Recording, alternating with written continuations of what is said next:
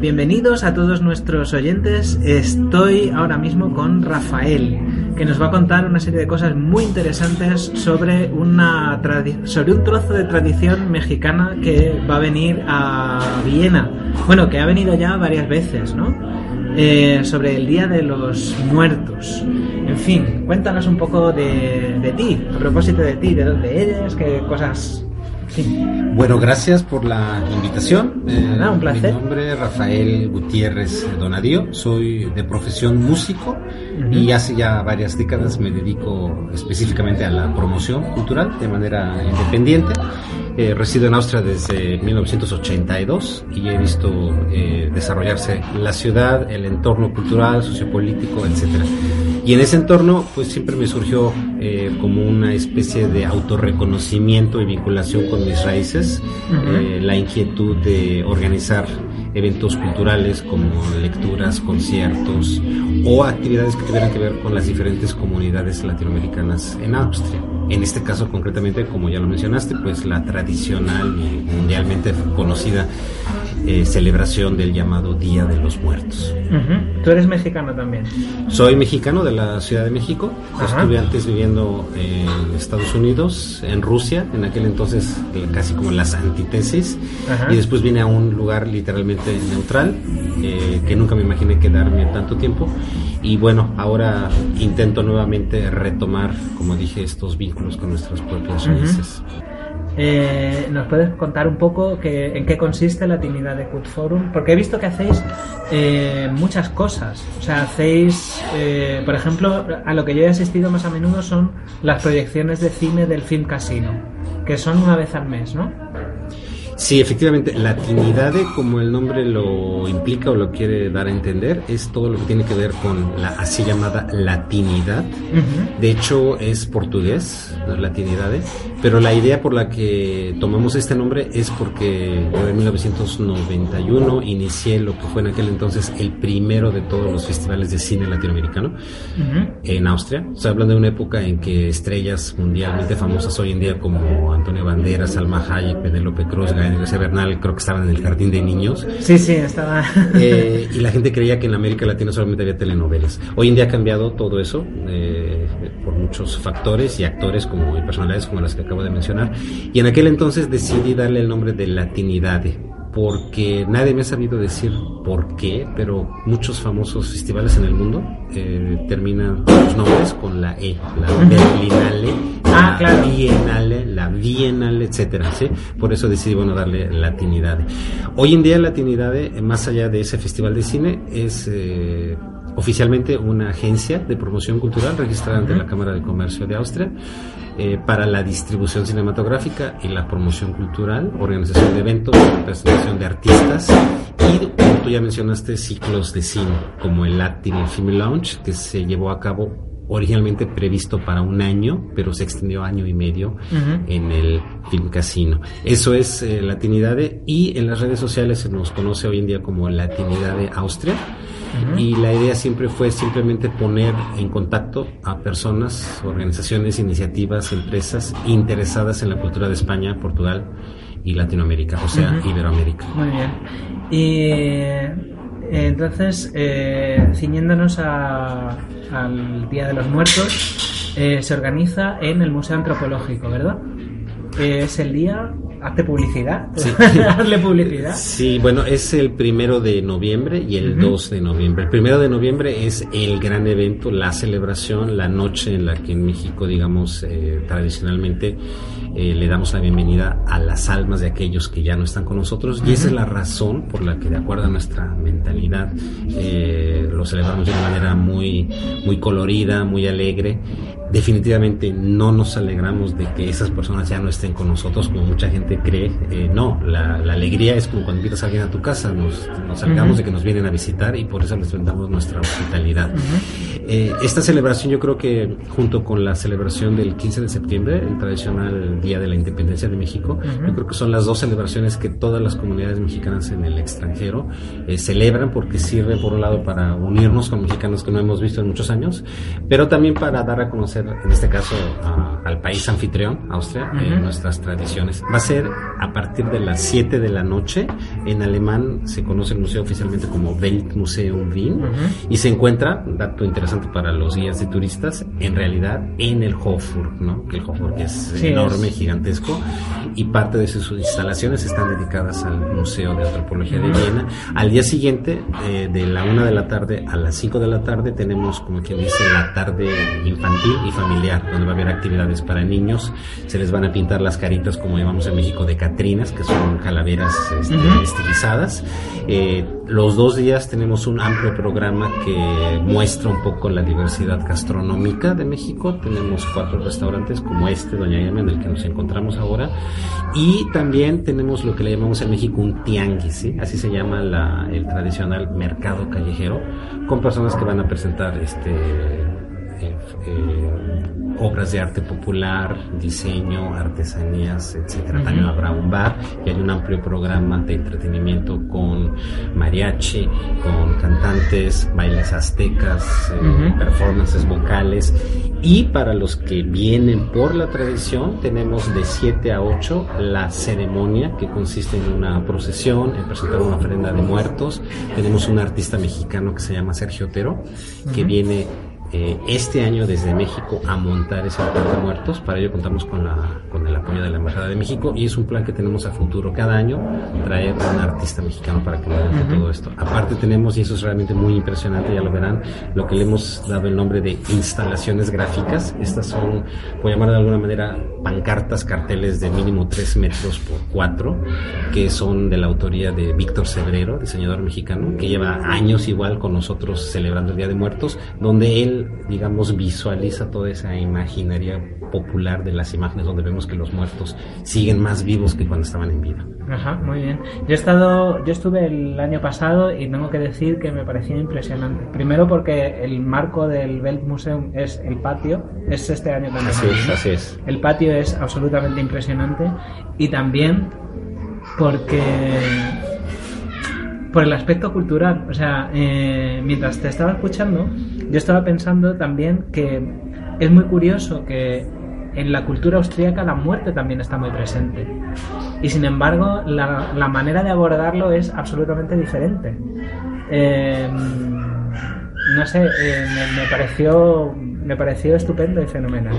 Eh, curiosamente, este 15 de septiembre a mí me ha pillado con un grupo de mexicanos y nunca había escuchado el himno de México y me pareció precioso. Muy aguerrido. Sí, sí, es una especie como de marsellesa, pero, pero bien. Sí, sí, me gustó mucho. Ya que dices esto de la, de, la, de, la forma tan singular que también tienen en Austria para abordar el tema de la muerte, eh, una de nuestras ideas ha sido justamente eso, una de las, de las imágenes que vamos a tener. En México se le conoce como la Catrina. Sí, Catrín es una, un término que viene de finales del siglo XIX, con el que se designaba a aquella gente de dinero, eh, muy creída y arrogante, y a las esposas de esos tipos. Entonces, un Catrina era un tipo arrogante, creído, de mucho dinero y de mucho poder. Y la Catrina, pues es la, la mujer, como diríamos en México, emperifollada con pieles y sombreros y plumas, etcétera, que se viste para ir a la ópera, ¿no? Eh, esa Catrina es la que nosotros vamos a tener simbolizada eh, a través de un grupo de 12 a 15 mujeres jóvenes, tanto de México como de otros países, que van a estar con ese atuendo y que van a estar recibiendo al público, van a estar repartiendo eh, granos de maíz para que la gente los pueda poner como una participación activa en el altar. Yo siempre le digo a la gente que el altar está completo hasta que uno como público eh, pone una ofrenda. Independientemente de cualquier religión, simplemente... Porque consiste, el Día de los Muertos, perdóname que te corte, consiste en eh, la mecánica, para los que somos ajenos a esta cultura, eh, a esta manifestación cultural, consiste en hacer una ofrenda en un altar ¿Podrías explicármelo un poco sí, en realidad en México es una cosa muchísimo más compleja que se empieza a celebrar desde el 31 de octubre hasta el 3 de noviembre y es una mezcla donde se fusiona, digamos, las tradiciones populares, eh, se ha hecho también una moda, un folclore,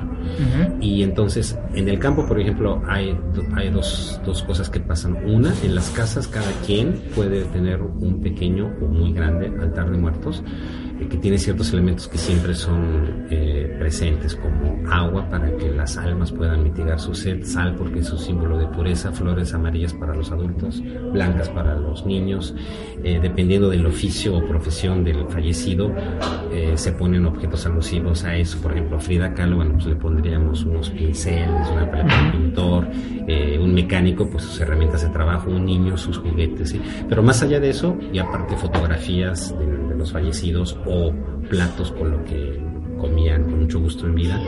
Más allá de eso no hay límites para la fantasía, ¿sí? No hay reglas, puede ser un rincón este, de una habitación, puede ser encima de un ropero, pero ya se ha hecho una moda, entonces en las grandes ciudades de México, eh, no sé, en la entrada de un banco, a la salida de una estación del metro, en una plaza, en el patio de un edificio colonial, se hacen los altares, incluso hay así como eh, concursos, ¿no? ¿Qué, delegación, qué parte de la ciudad tiene el más vistoso, ¿sí?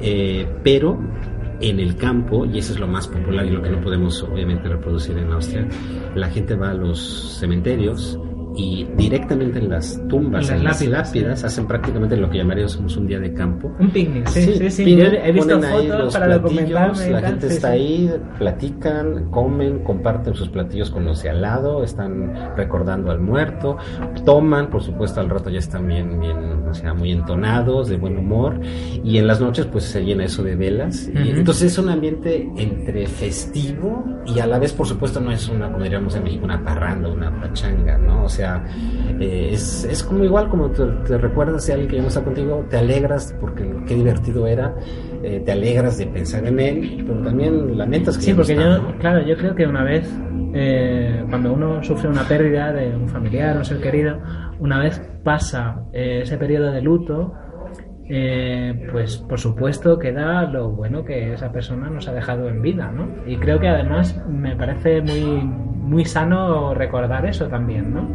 Sí, y, eso tiene mucho que ver con las mentalidades. Por ejemplo, ya que estamos hablando de Austria, simbolizando Europa, tú sabes, en la iconografía occidental de la muerte, eh, para empezar, eh, en alemán la muerte es, sabes, es masculino, es, un hombre, ¿no? En nuestros países es la muerte, es como la mujer. Hay gente que dice sí, porque las mujeres deciden todo, y la está que la muerte es una mujer. Bueno, pero en la iconografía la muerte está presente siempre como las danzas de la muerte, como el fin de la vida, ¿no? La muerte nos hace igual a todos en Europa, ¿no? Al, al, al, emperador, al cardenal, al papa, claro, al soldado.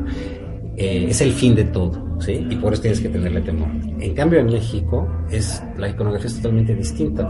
Eh, la muerte es una extensión de la vida y por eso tú ves esos motivos populares en el arte, este, en la calle, en cosas de papel picado, en caricaturas, donde los muertos están vivitos y coleando, ¿no? Ves muertos limpiando la calle, muertos bailando, muertos cocinando, esqueletos prácticamente. Sí, sí, claro. Y eso fue una idea original de un gráfico que se llamaba José Guadalupe Posada, que a finales del siglo XIX, este, él vivía realmente hace cuenta de, hacer eh, portadas para libritos que se llamaban los 100 famosos, los 100 más famosos poemas de amor o las 100 mejores recetas. Entonces él ilustraba eso, pero también hacía ilustraciones para periódicos. Para la gente que no sabía leer era como las fotografías, no se acostumbraba todavía a las fotografías, entonces era él un ilustrador. ¿no? Y un buen día seguro de, ver esa, esa tradición que ya viene incluso del mundo prehispánico, donde los aztecas consideraban que la muerte era una extensión de la vida, como el día y la noche, era un ciclo, no era el fin. Entonces él en algún momento retoma eso y crea de su autoría esa imagen famosísima, que en realidad es una imagen que es tal vez del tamaño de ese celular, que se llama la calavera Catrina, fue el primero que la hizo. Entonces pasa un fenómeno muy, muy, muy especial. Normalmente uno ve en cualquier país del mundo que hay artistas que logran plasmar en sus obras eh, situaciones o imágenes que que reflejan la sabiduría popular o la imaginaria popular. Aquí pasó al revés. Él crea estas, esta imagen y empieza a crear así como caricaturas, ¿no? Estos esqueletos que viven. Y aunque tú le ves las caras y son esqueletos, pero él tiene una maestría en el trazo que tú crees crees que los ves riendo y llorando, ¿no? Hay uno que está pidiéndole perdón a su, a su mujer o a su novia, ¿no? Y, ves todo eso, aunque no tienen expresión facial. Pero ¿qué pasó? Que en algún momento la gente, que obviamente no tiene que pedir permiso a nadie, el pueblo, empezaron a imitar eso y hacerlo en lo que le llamamos en México papel picado. ¿sí? Y eso lo encuentras hoy en día en todo el mundo, en miles de variaciones y motivos, y muchos de ellos ni siquiera sabrán tal vez que eso lo inició un tipo que se llamaba José Guadalupe Posadas. O sea que aquí yo lo interpreto al revés, en vez de que un artista se nutre del pueblo, el pueblo se nutre de lo que sí, es un sí, claro, artista. claro, ¿no? claro. Ese es muy especial, muy singular, ¿no? Sí, sí, es como la frase aquella de, de la película esta del, del cartero y Pablo Neruda, que el cartero le dice a Pablo Neruda, la poesía no es del poeta, sino de quien la necesita, ¿no? Así es, así y, es- es. y está así. Sí. Y hay un aspecto que has apuntado que a mí me parece también fascinante y es que eh, la fiesta del Día de los Muertos tiene un gran componente sincrético. Eh, de- viene de las tradiciones prehispánicas también, ¿no? Porque en principio no, no es eh, el concepto europeo de la muerte con el negro y eh, la tristeza y estas cosas, ¿no? Es muy cierto, de hecho, ah, ya que hablas del negro y el colorido de nuestras tradiciones, eh, en aquella época eh, se acostumbraba ponerles en sus tumbas a los fallecidos, hablando de la época prehispánica, una flor que le llamamos en México flor de muerto. El nombre indígena es Xempalzuchitl, ¿sí? Esa flor existe también en Austria, sé que la llaman en alemán Tegeten, ¿sí? La diferencia es que es muy pequeña, es como el tamaño de un puño, si acaso, Sí, sí, sí. mientras que la mexicana es así, enorme, es como una esfera y de una color naranja así muy intenso. Entonces, ya nada más visualmente era para ellos un símbolo del sol. Y aparte, a diferencia de Austria, esa flor solamente se da, se crece en noviembre, por eso se llama la, la flor del Día de Muertos. claro. ¿sí? Eh, y ahora, hablando, volviendo al tema de, la, de los sincretismos o de la simbiosis, eh, Víctor Cebrero, el autor de estas instalaciones gráficas que te digo, tuve una idea genial y es que hay una imagen que es realmente eh, universal, no conozco en qué contexto la creó Leonardo da Vinci, pero es famosísima, que es un círculo con un hombre. Sí, sí, claro, el hombre de Vitruvio.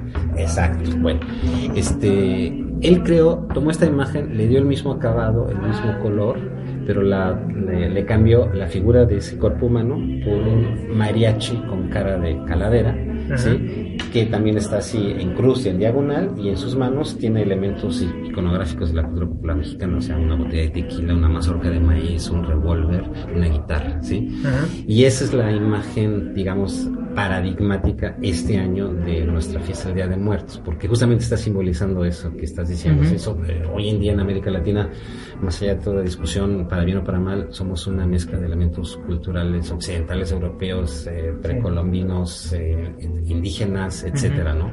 Y yo creo que eso lo refleja muy bien el Día de Muertos, que además creo que está predestinado a ser una, una herramienta genial y, y óptima para la promoción de nuestro país, porque aunque no te interesara México, es tan exótico y colorido y llamativo Sí, que la gente claro, va, claro, ¿no? por supuesto. Sí. Yo, mira, con estos mexicanos con los que estuve el, el día de la independencia, eh, me lamentaba y además me lamentaba de verdad de corazón de que cuando, todavía cuando yo era niño, la cultura mexicana estaba muy presente. Y durante los 40, eh, los 50 y los 60 del siglo pasado, eh, cierto, cierta visión, a lo mejor folclorista de México, ¿no? Eh, estaba muy presente en la cultura española, yo qué sé, Jorge Negrete, María Félix. Eh, y eso se ha perdido. O sea, lo que, lo que tú dices, o sea, yo creo que hemos llegado al, a la telenovela y ya. y creo, y yo echo mucho de menos y además he descubierto con muchísimo placer eh, el barroquismo mexicano, ¿no? Yo creo que, no sé, por citar un ejemplo que a lo mejor nuestros nuestros oyentes van a, van a inmediatamente le van a poner cara a Chabela Vargas, por ejemplo, ¿no? Claro, sí. Eh, a Julieta Venegas es mexicana también, ¿verdad? Eh, en fin. Y, y la verdad que para mí eh, este, este encuentro con los mexicanos fue como, como un reencuentro con unos primos a los que no veía hace mucho tiempo, ¿no? O sea, sí, sí. Y, y sí, sí, o sea, ¿qué más cosas? Eh, primero, ¿tenéis alguna página web? Eh, Latinidade tiene alguna página web o algo eh, en el que nuestros oyentes se puedan informar de las actividades que hacéis? Que son muchas y. Sí, sí, cómo no. Eh, está un poco abandonada, he de decir, porque nos hemos mal acostumbrado a, movernos en las redes sociales, Claro. la comodidad y la celeridad. También, también las redes sociales, eh, Facebook, podemos hacerle publicidad sin ningún tipo de problema y la gente le puede dar al me gusta Sí, sí, sí. Sí, de hecho se llama así Facebook y la diferencia es que es Latinidade está escrito con doble A, Latinidade. ¿sí? Ajá, con dos A's. Exacto. Gracias. Y eh, la página web, bueno, es www.latinidade.iberforum.com. Ujú. Eh, pero bueno, eh, ya por suerte, eh, con esa omnipresencia de internet, basta con poner latinidad y ya sale por sí mismo. Yo creé este grupo informal en, en- en Facebook hace ya dos años y la gente me decía, pero ¿para qué lo vas a hacer si ya hay miles y redes enormes de, de latinos? Eh, y no, en aquel momento yo no estaba organizando nada. Yo estuve trabajando 15 años al frente de la Asociación Cultural de la Embajada de México. Luego me independicé, pero en ese momento no estaba organizando nada. Entonces me decían, no tienes nada que anunciar, no vendes nada, no regalas nada, ¿para qué lo haces? Y dije, bueno, es una inquietud personal y que le guste, eh, Pues. se unirá. Y bueno, como ves ahora tenemos ya casi 2.400 personas, Muy de las cuales es muy interesante, la mitad está en Austria y la mitad, la mitad está físicamente en Latinoamérica. Ajá. Eh, y de esa, de esa mitad, casi del 80% son personas que trabajan profesionalmente con el cine o la televisión, ¿sí? Eh, que ha sido siempre un- una inquietud muy importante para nosotros, Ujú. porque lo audiovisual, bueno, sigue siendo sí. algo muy importante. Muy sí. bien. Pues, pues nada, yo la verdad es que he disfrutado mucho con las proyecciones, disfruté muchísimo con el Día de los Muertos del año pasado. De hecho, lo recomiendo a nuestros oyentes que vayan el día 1, Primero de noviembre. eh, el primero de noviembre, a partir de las 7 a de partir la de las noche. 7 y van a, que van a disfrutar muchísimo y para mm, diferentes actividades pues ya saben dónde se pueden informar y sin más pues te doy las gracias y nada hasta pronto Gracias y esperemos nuevamente encontrarnos. Gracias.